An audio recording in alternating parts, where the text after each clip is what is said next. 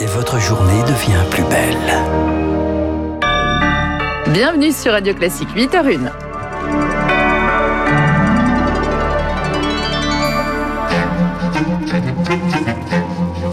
– 7h30, 9h, la matinale de Radio Classique avec Guillaume Durand. Les tables d'exception sont prises d'assaut pour la réouverture des terrasses. Leurs carnets de réservation, celles des étoilés, euh, sont pleins. Se faire vacciner par Moderna chez son médecin, ce sera possible dans 10 jours, mais les doses seront rares. Les généralistes demandent du Pfizer. Et puis l'impasse diplomatique au Proche-Orient. Quatrième réunion d'urgence du Conseil de sécurité des Nations Unies. Euh, Arabes, Israéliens et Palestiniens, eux, appellent à la grève générale. Il est 8h01 Voici Lucille Bréau. Radio classique. Ma chère Lucie, à 24 heures de la réouverture des terrasses, les carnets de réservation sont pleins. Et oui, vous aussi à la maison, vous avez peut-être prévu décembre dès l'aube, demain déguster un petit café en terrasse au bar du coin ou de déjeuner entre amis. Eh bien, vous n'êtes pas les seuls et les tables d'exception ont la cote. C'est le cas de l'assiette champenoise, établissement relais et château à Reims, la table triplement étoilée d'Arnaud Lallemand. C'est déjà complet pendant les trois prochaines semaines. On a déjà ouvert des listes d'attente et tout. Et puis à partir du 10 juin, je rouvre à l'intérieur midi et soir avec 50 le midi et 50 le soir, on est déjà bien bien rempli. Ce qui fait plaisir, si vous voulez, c'est qu'après une longue période de fermeture, tout reprenne comme on était avant. Même si ça fait sept mois qu'on ne travaille plus, il va falloir que dès le premier jour, on soit prêt à leur donner de l'exceptionnel. On va être sur un turbo breton aux carottes avec une sauce au vin jaune, on va être euh, sur les pigeons de la région avec euh, une sauce au coteau champenois. Si vous voulez, mercredi, vous pouvez arriver et puis avoir un menu avec euh, une dizaine de plats sans problème. Arnaud Lallemand, le chef de l'assiette champenoise à Reims, au micro d'Émilie Vallès, des terrasses qui rouvrent alors que la décrue confirme à l'hôpital. 4186 lits de réanimation sont désormais occupés, moins de 23 000 malades hospitalisés, un plus bas depuis octobre 2020. Euh, les vaccins. Euh, alors on est toujours sur les terrasses, Guillaume, avec cette réouverture. Bienvenue pour certains, vient de le dire, mais pas pour tout le monde. Si la plupart des Français attendent avec impatience cette deuxième étape du déconfinement, d'autres, figurez-vous, l'appréhendent et ne comptent pas du tout se précipiter dans les commerces, les musées ou au cinéma. Rémi Vallès en, en a rencontré certains de ces Français. Se faire une toile ou boire un verre entre amis dès demain, c'est une perspective encore très abstraite pour Thomas, professeur des écoles près de Paris. On nous a tellement fermé de choses cette année, on en a rouvert euh, par-ci par-là. C'est dur de réellement se projeter en cette période. Et puis l'idée de cette attente euh, interminable pour pouvoir accéder à un verre en terrasse, euh, ça ne m'attire absolument pas. Donc je vais attendre encore un petit peu et j'en profiterai encore plus. Pas de tournée des bars de prévu non plus pour Sima. Cette parisienne de 33 ans redoute un gros relâchement collectif. Autour de moi, je constate la frustration de mes proches et de par ce manque vont se ruer dès le 19 mai en terrasse. Et ça, je le ressens pas du tout. J'ai peur de l'attroupement que la réouverture peut générer. J'ai observé le comportement euh, des clients et des restaurateurs et envisager de m'installer en terrasse au mois de juin quand euh, je sentirais que je peux le faire en toute sécurité. Du côté de Pernel, jeune podologue lyonnaise, le retour des bars et des restos marque surtout le retour d'une certaine pression sociale. Je vois tous mes potes par exemple qui essayent de réserver dans tous les bars qu'ils peuvent. Alors certes moi avec grand plaisir je vais au resto, avec grand plaisir je vais boire une, bière, mais euh, j'ai la sensation que le nom ne sera plus accepté. Ce côté du il faut que tu rencontres des gens, que c'est après tout ça il faut aider les commerçants, il faut sortir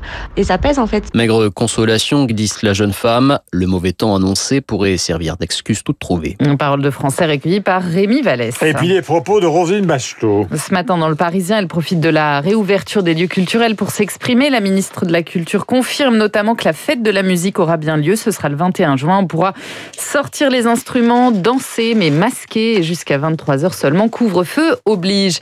Sur le front du vaccin, il va falloir attendre un peu pour les enfants chez nous. Hier soir, Olivier Véran a estimé qu'ils pourront peut-être se faire vacciner, mais pas tout de suite. Pour tomber le masque, cette fois, le ministre de la Santé reste prudent. On y arrivera bientôt, assure-t-il, sans donner de date. Les vaccins ARN messagers arrivent en ville. Médecins et pharmaciens peuvent désormais passer commande pour recevoir des doses de Moderna. Elles arriveront dans une dizaine de jours. Jusqu'à présent, vous le savez, ils n'avaient accès qu'à AstraZeneca et Janssen réservés aux plus de 55 ans.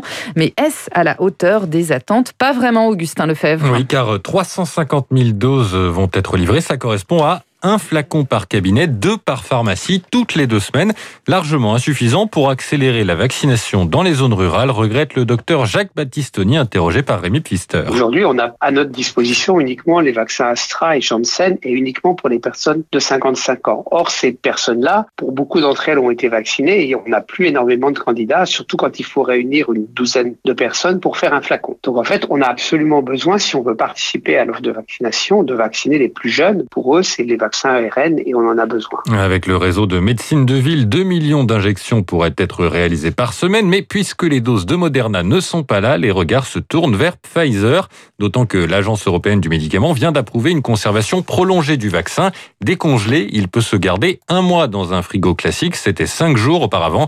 Philippe Besset, président de la Fédération des pharmaciens. Il va falloir qu'une partie des flux Pfizer viennent aussi hein, dans le circuit ville, parce qu'on va pas euh, quand même garder des vaccinodromes pendant des années. Euh, on aura bien besoin de ça cet été, parce qu'on aura besoin de tout le monde pour vacciner euh, la population. Des pharmaciens qui assurent que la logistique est prête, les grossistes qui les livrent ont un maillage sur tout le territoire. Ils espèrent donc avoir accès au vaccin de Pfizer dès le mois prochain. Les vaccins de Pfizer et Moderna qui seraient bien efficaces contre le variant indien du Covid d'après une nouvelle étude publiée ce matin. La pandémie et ses effets économiques collatéraux sur l'Afrique, la communauté internationale se réunit aujourd'hui à Paris pour muscler le financement du continent. Pas moins de 21 chefs d'État africains ont fait le déplacement. Ils sont arrivés par la mer, à la nage ou à pied. 5000 migrants, dont 1000 mineurs, ont atteint hier l'enclave espagnole de Ceuta depuis le Maroc voisin. Un record en une seule journée. Des hangars ont été installés à la hâte sur la plage pour les accueillir. D'autres ont continué d'arriver dans la nuit.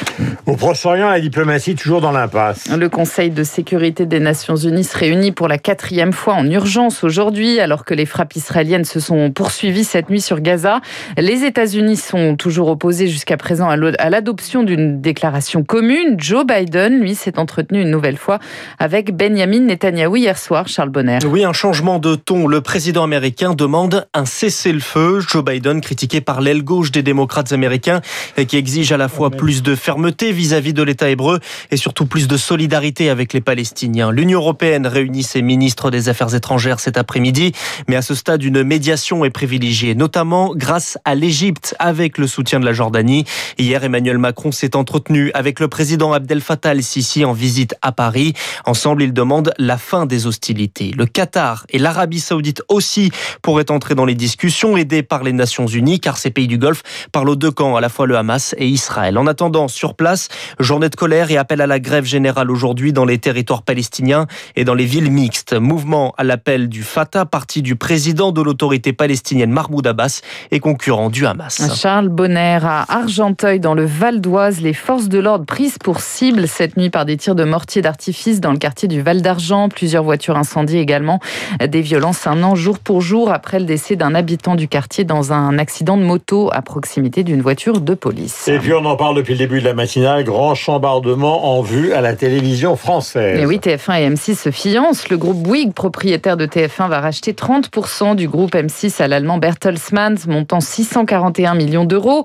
Cela va donner naissance à un géant de la télévision. Et puis, puisqu'on parle de TF1 et M6, c'est dans les journaux des deux chaînes diffuseurs des Bleus que Didier Deschamps annoncera ce soir la liste des 26 joueurs retenus pour disputer l'Euro. Le coup d'envoi, c'est le 11 juin. Pour la liste, c'est à 20h20 ce soir.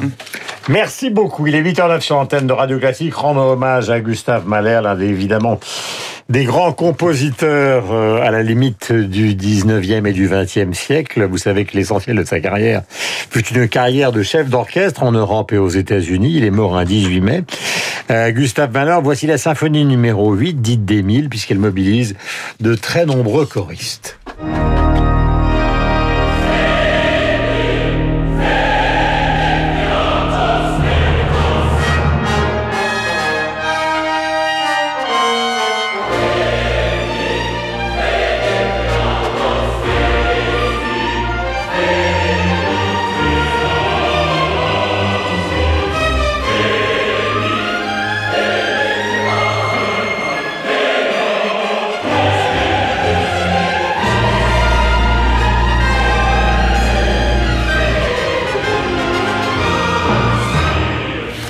Mahler, euh, donc mort à Vienne après avoir dirigé euh, l'orchestre de New York, Mahler, qui avait des problèmes avec celle qu'il a aimée toute sa vie, Alma Mahler, donc son épouse, qui était devenue la maîtresse de Walter Gropius, le célèbre architecte et finalement il a fini par lui pardonner et c'est une petite anecdote que je livre à Guillaume Tabar et à mon invité Laurence Descartes après une petite promenade avec Freud.